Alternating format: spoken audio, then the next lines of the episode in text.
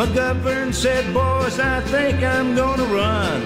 Got a lot of work to be done in Washington. Watergate, Watergate, não foi há 50 anos que tudo começou, mas foi quase. Há 50 anos, dois enviados especiais do Partido Republicano para assaltarem e colocarem escutas em gabinetes do Partido Democrata foram apanhados pelas autoridades e depois foi uma questão de se puxar o fio à meada até se chegar ao presidente Richard Nixon.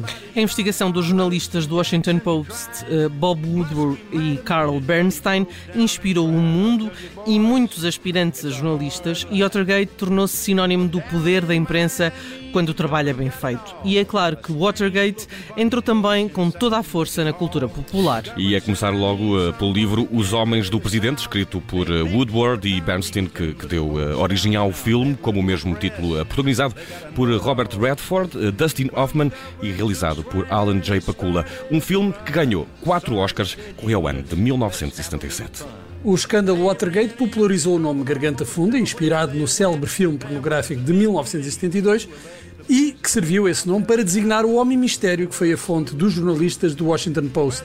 A verdadeira identidade do Garganta Funda só foi revelada em 2005. Era Mark Felt, um dos diretores do FBI na altura dos acontecimentos. Follow the money, uh, sigam o dinheiro. O conselho que Felt teria dado aos jornalistas também entrou para o léxico corrente, sobretudo depois da estreia do filme em 1976. Mas o escândalo continuou a extravasar as fronteiras da política.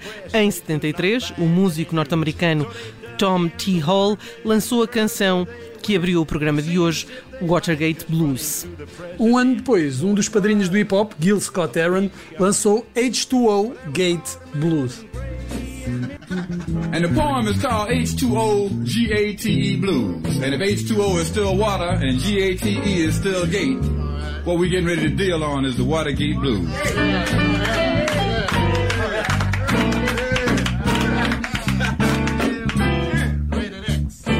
Me see if I can dial this number right quick. Já o cantor de intervenção Phil Ox, conhecido pelas suas músicas satíricas, pegou numa canção de Johnny Cash, How Eyes the Water, Mama, e transformou-a em How Eyes the Watergate, Mama. How high's the Watergate, Mama? Four feet high and rising. How high's the Watergate, Papa? She said it's four feet high and rising. E em 1978 os Queen diziam que não queriam saber de nada, a não ser de bicicletas, nada de super-homens, Peter Pans, nem presidente eh, da América, nem Vietnãs, nem Watergate. Os,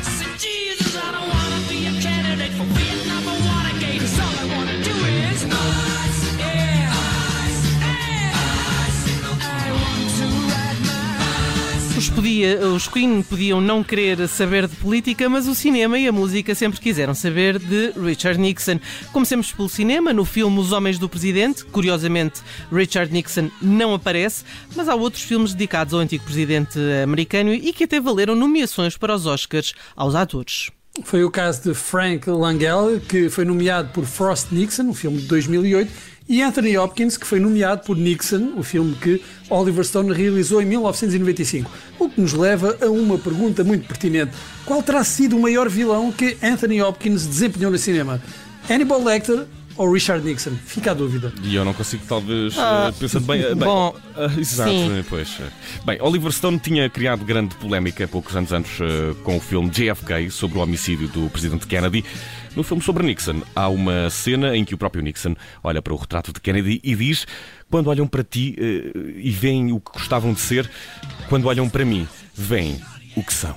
É uma frase extraordinária. Nem Langella nem Hopkins ganharam o Oscar. Aliás, só por uma vez o Oscar foi para um ator que fez o papel de um presidente norte-americano. Foi Daniel Day-Lewis, em 2013, no filme Lincoln, de Steven Spielberg. Sim, mas o Daniel Day-Lewis merecia o Oscar mesmo que fizesse de cadeira de Lincoln ou da árvore que Lincoln tinha no quintal. Portanto, aí não há hipótese. A cartola de ele, Lincoln.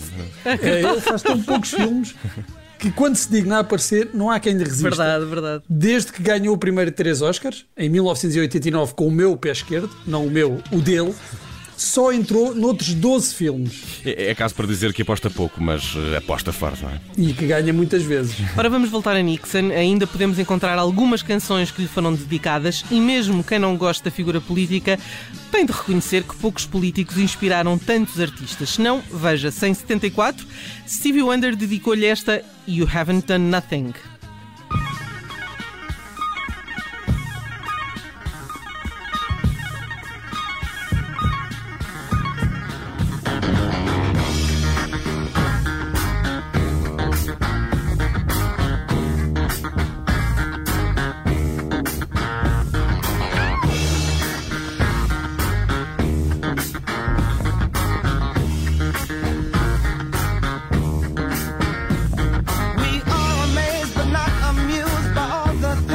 Stevie Wonder, que na altura nem era propriamente um ativista, não era um cantor de intervenção. Vejam lá a que ponto Nixon mexia com os nervos dos americanos.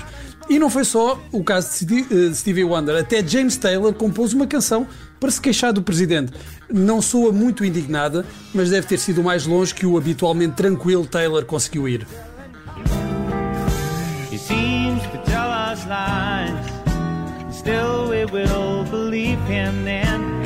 Whether he will lead us into darkness, my friend. Taylor a atacar alguém. Mesmo este ataque, assim, esta é a mesma coisa que baterem alguém com as pantufas. Exato, é, com doçura. Mas uh, nem Stevie Wonder nem James Taylor foram os primeiros uh, a atacar Nixon com canções. Bruno. É verdade, é verdade, Vicente, porque a concorrência era grande.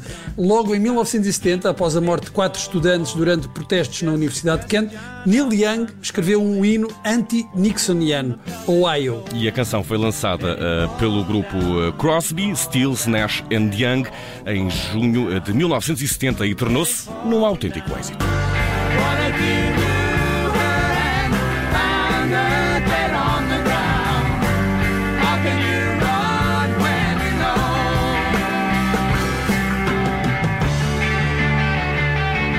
Ora, outra das canções de Neil Young com o um nome de estado norte-americano, Alabama, e outra intitulada Southern Man, motivaram uma resposta dos Leonard Skinner. Naquelas canções, Young basicamente acusava todos os habitantes dos estados do sul dos Estados Unidos de serem racistas. racistas. A ideia era mais ou menos esta. E os Leonard Skinner uh, responderam com Sweet Home Alabama, uh, que foi ainda mais polémica e que talvez seja a canção mais conhecida uh, que fala do Watergate na letra.